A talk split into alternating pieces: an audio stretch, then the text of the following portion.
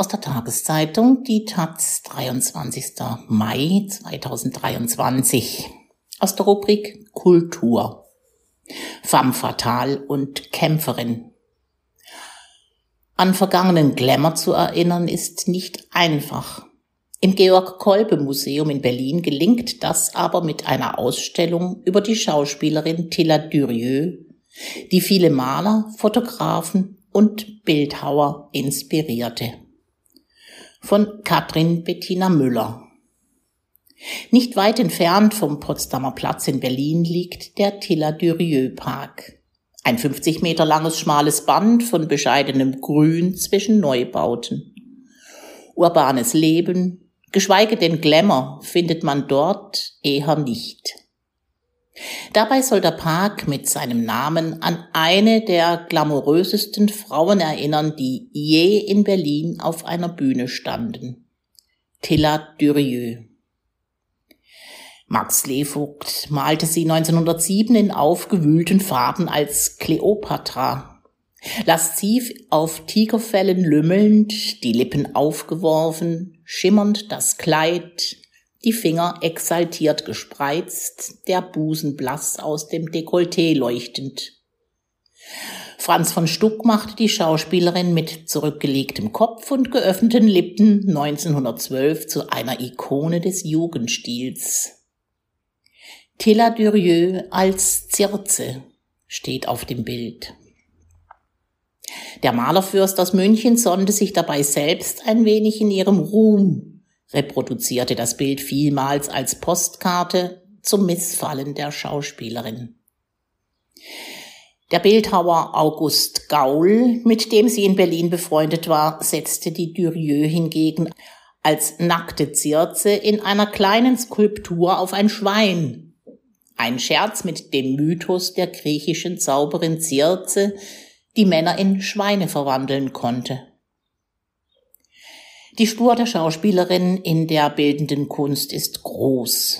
Und das liegt nicht nur daran, dass ihr erster Mann, Eugen Spiro, ein Maler gewesen war, der 1905 von ihr ein hinreißendes Bild als junge Frau im blau-weißen Kleid auf einem blau-weißen Sofa malte das mehr nach Renoir aussieht als das Porträt, das der französische Impressionist seinerseits später von ihr malte. Und es liegt auch nicht nur daran, dass sie mit ihrem zweiten Mann, dem Kunsthändler Paul Kassierer, im Mittelpunkt des Berliner Kunstlebens stand, sondern ihre Kraft als inspirierende Muse liegt in der Spannbreite der Rollen, die sie auf der Bühne, im Film und im Leben spielte. Davon erzählt die Ausstellung Tela Durieux, eine Jahrhundertzeugin und ihre Rollen im Georg Kolbe Museum anschaulich. Tela Durieux, in Wien 1880 geboren, wurde schon sehr jung zum Star. 1903 am Theater von Max Reinhardt in Berlin in der Rolle der Salome. Das Stück von Oskar Wilde um eine femme fatale war sowieso Skandal umwittert. In England zunächst von der Zensur verboten, von männermordender Erotik und biblisch verbrämter Exotik geprägt. Wie sie Salome spielte, als fleischgewordene Fantasie, wie viele aufmüpfige Weiblichkeit sie in die Rolle der alle Regeln brechenden Prinzessin legte, lässt sich freilich nur ahnen.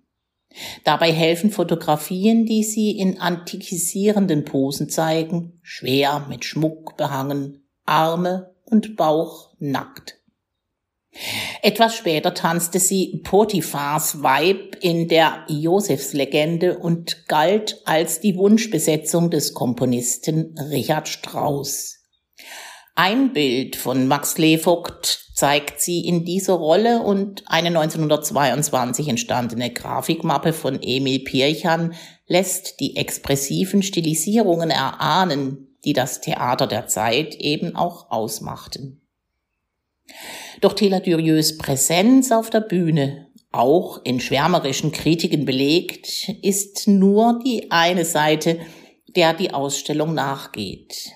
Sie stellt die Schauspielerin auch als politisch wache Frau vor, die sich für die Arbeiterbewegung engagierte. in der Hasenheide für Arbeiter las und Klavier spielte, mit Rosa Luxemburg befreundet war und sie finanziell unterstützte und in der Zeit des Ersten Weltkriegs auch mal einen Mittagstisch für arme Künstler organisierte.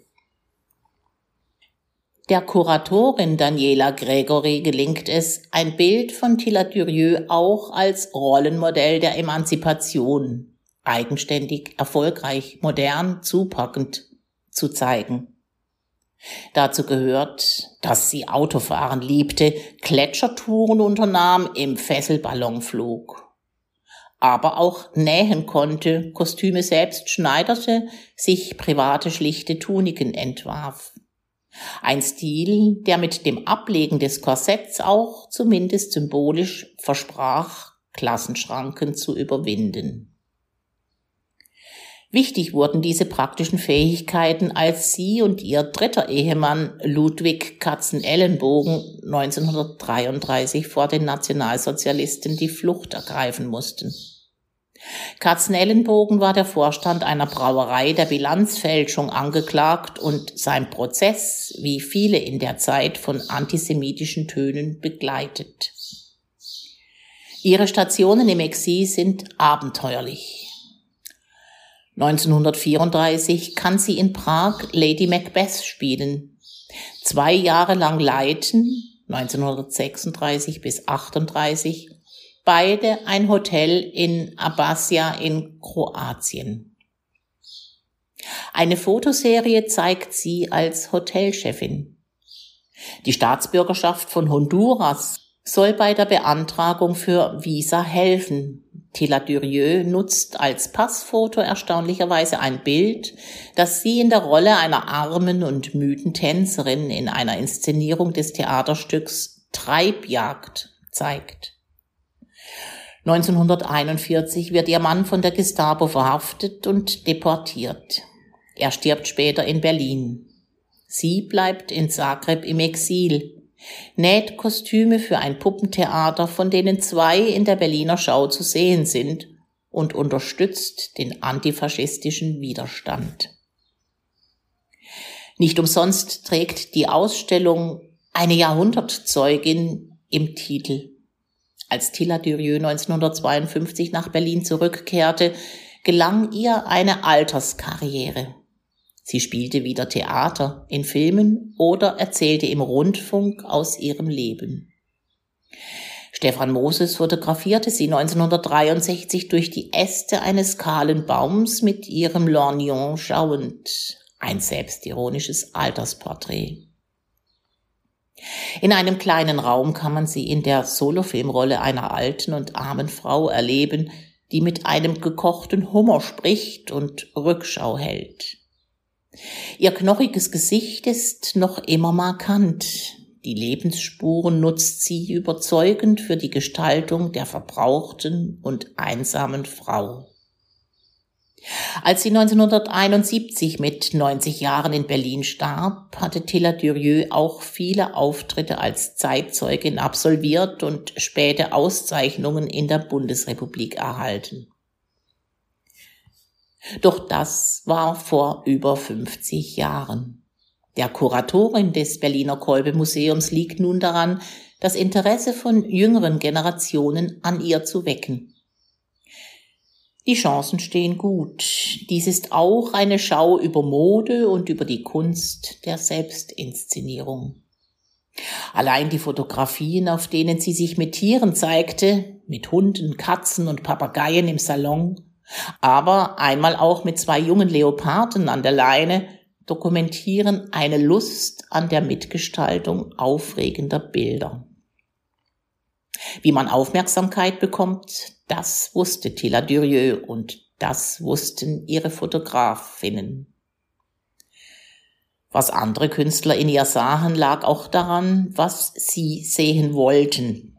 Der Bildhauer Ernst Barlach kannte sie gut beobachtete sie beim Rollenstudium in ihren selbst geschneiderten Tuniken. Er war nicht an ihrer mondänen Seite und erotischen Ausstrahlung interessiert, sondern an der Ernsthaftigkeit, wie sie sich in ihre Rollen und Stoffe vertiefen konnte.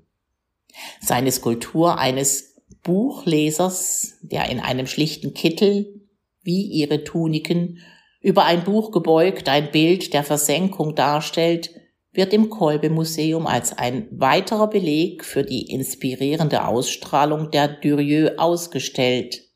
Eine Transformation der Freundschaft mit ihr. Tela Durieux, eine Jahrhundertzeugin und ihre Rollen. Georg Kolbe Museum Berlin bis 20. August Katalog 35 Euro.